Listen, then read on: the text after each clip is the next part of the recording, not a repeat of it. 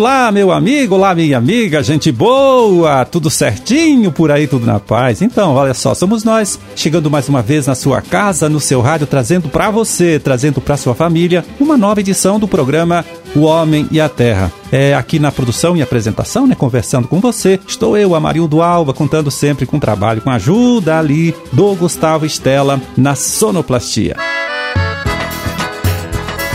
12 de agosto de 2022, sexta-feira, deixa eu ver aqui, sexta-feira de lua cheia, Dia Internacional da Juventude e Dia Nacional das Artes. Data também do aniversário, olha só, de Prudentópolis, né, município paranaense, que hoje completa 116 anos de sua emancipação política. Claro, e realiza neste final de semana grande festa, hein? A Festa Nacional do Feijão Preto, para comemorar este aniversário. Parabéns!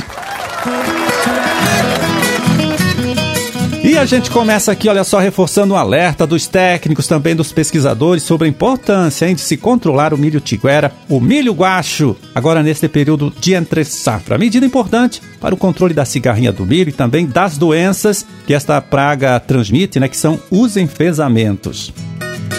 Então esta prática, né, o controle do milho guacho, ajuda a controlar esses dois problemas, né, que eu disse, a cigarrinha e também os enfesamentos, porque impede que esta praga, né, a cigarrinha se multiplique nesta época do ano, né? Com isso, lá na frente, quando a gente fizer a implantação das lavouras comerciais, a pressão do problema, né? Problema que eu, que eu digo aí é da cigarrinha e dos enfesamentos, né? O problema sobre a cultura tende a ser menor, tá certo? Então, mais uma vez, fica aqui este alerta, né? Fica aqui esta recomendação dos técnicos e pesquisadores para você. E agora, olha só quem chega aqui para trazer a sua contribuição. É o jornalista Roberto Monteiro, né? Que tem um recadinho importante para você, meu amigo, você, minha amiga, aí da região de Pato Branco. Fala, Roberto. Já está em andamento mais um torneio de silagem promovido pelo IDR Paraná na região de Pato Branco. Os técnicos estão recolhendo as amostras de silagem dos produtores para a análise. Na propriedade mesmo, os extensionistas medem a temperatura do silo, o tamanho das partículas e verificam se a silagem foi bem compactada. Depois, as amostras seguem para análise de laboratório. A Karine Charan, veterinária do IDR Paraná de Coronel Vivida, me informou que depois da análise feita em laboratório, os extensionistas voltam às propriedades e orientam os produtores sobre a melhor forma de corrigir os problemas da silagem. A intenção é fazer com que o produtor diminua as perdas e aumente a qualidade do alimento que será oferecido ao gado. O torneio vai envolver produtores dos 15 municípios da região de Pato Branco. No dia 18 de novembro, serão conhecidas as 10 melhores silagens. Os cinco primeiros colocados vão ganhar prêmios em dinheiro.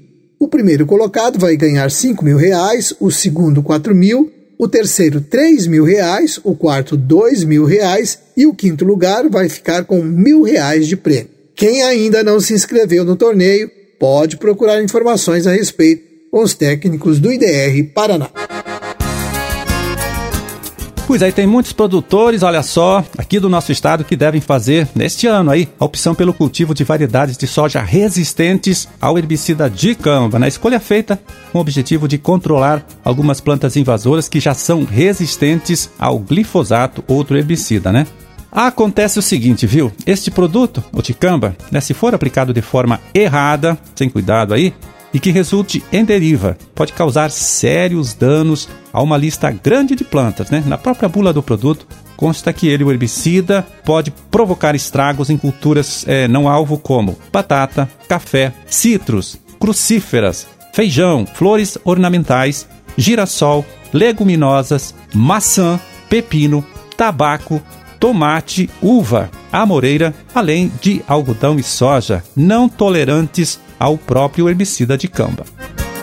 Então a preocupação dos técnicos, viu, é que o produtor então que for usar este herbicida, agora nesta próxima safra de soja, tome todos os cuidados para evitar a deriva do produto. Entre as recomendações estão, veja lá, observar as condições do clima, utilizar pulverizadores adequados e bem regulados, com bomba, filtros, mangueiras, pontas, né, manômetro, etc., sem problemas, e regulados de acordo com as recomendações de bula, né, com correta seleção de pontas, né, de pulverização, aqui são os bicos, utilizando sempre aquelas pontas que forneçam gotas grossas e ultra grossas. Ainda tem mais, hein? Utilizar redutor de volatilização e de deriva. Não fazer a aplicação com um avião agrícola de jeito nenhum. Deixar uma borda de 50 metros entre a área de aplicação e as culturas sensíveis e seguir todas as orientações da bula do produto. Então fica aqui o alerta, né? Mais uma vez, se você, meu amigo, então fez a opção pelo cultivo de uma variedade de soja resistente ao dicamba, então muito cuidado na hora de usar o produto para fazer o controle do mato, né? Muito cuidado para evitar a deriva e prejuízo para plantações sensíveis ao produto que ficam no sítio do vizinho, tá certo? Então, mais este alerta aqui também dos técnicos e pesquisadores para você. E conforme previsto, hein, choveu em praticamente todo o estado neste meio de semana, terça, quarta-feira. E então, para saber agora como ficam as coisas daqui para frente, a partir desta sexta-feira, a gente chama mais uma vez a análise, a previsão do nosso colaborador, o agro meteorologista Luiz Renato Lazinski. Vamos lá, Lazinski, é, o que podemos esperar desse nosso tempo? Conta pra gente.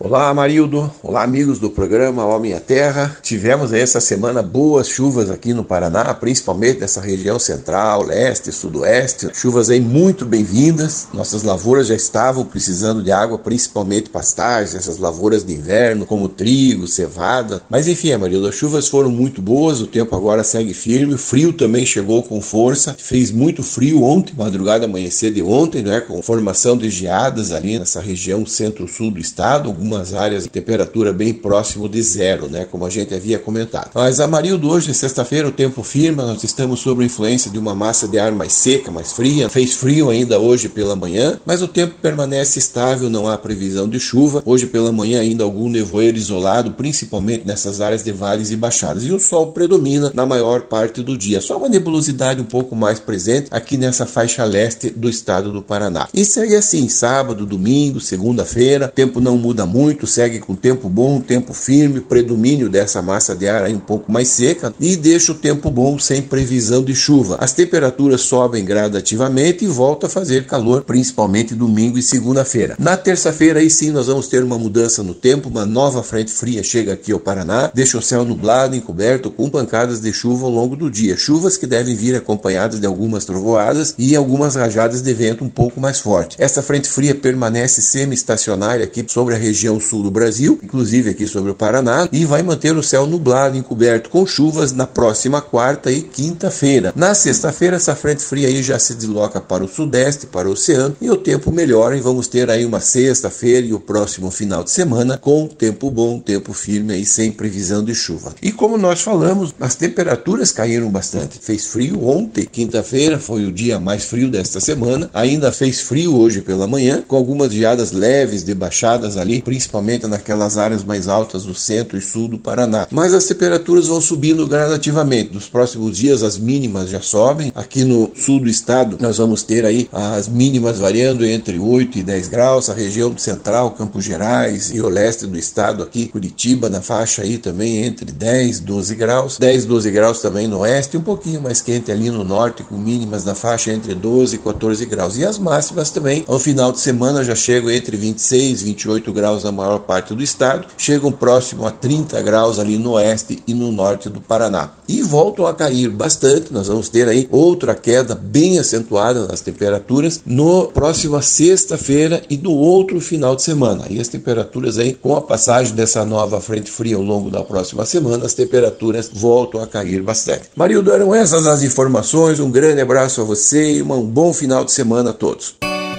Valeu, Lazinski, olha, muito obrigado mais uma vez, hein, pela sua colaboração, né, pela sua contribuição sempre importante aqui com o nosso trabalho, com o programa O Homem à Terra. Forte abraço para você também e até a próxima terça, terça-feira da semana que vem.